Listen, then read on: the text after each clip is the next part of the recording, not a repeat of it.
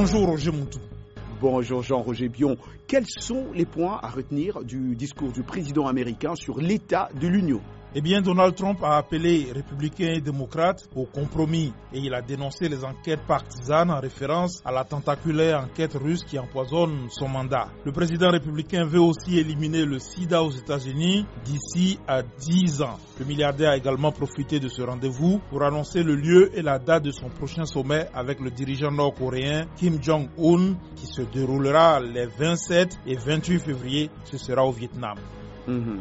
Jean-Roger, une nouvelle affaire politique hein, qui fait la une euh, des journaux américains, mais elle ne concerne pas le président Trump.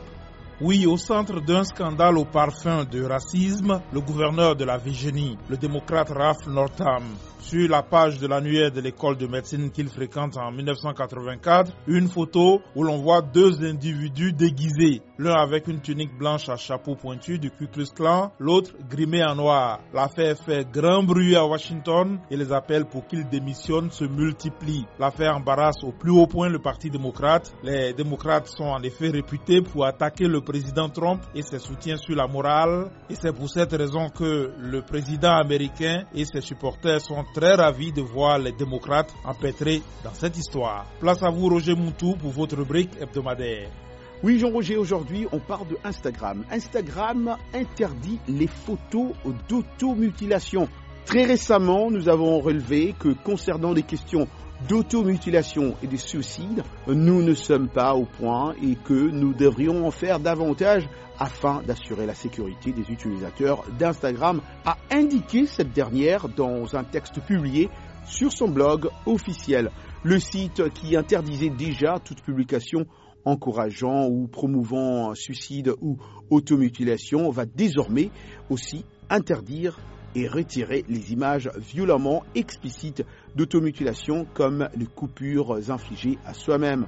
Quant aux photos moins directement dures, mais liées à l'automutilation comme des cicatrices par exemple, elles n'apparaîtront pas dans les résultats de recherche et ne seront pas recommandées par les algorithmes d'Instagram qui dit travailler avec des experts en santé mentale.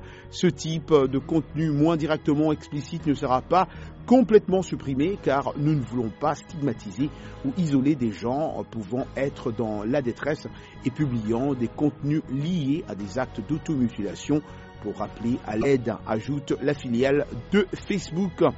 Comme sa maison mère, Instagram, mais aussi Twitter ou Google tentent en permanence de limiter les contenus problématiques sur leur plateforme tout en cherchant à éviter toute accusation de censure. La plateforme de partage de photos qui revendique plus d'un milliard d'usages dans le monde réfléchit aussi à d'autres mesures comme euh, le floutage de certaines images de façon à ce qu'elles ne soient pas immédiatement visibles. Selon la BBC, cette décision intervient après que le père d'une jeune Britannique de 14 ans qui euh, s'est suicidé euh, en 2017 eut accusé Instagram d'avoir sa part de responsabilité dans le drame.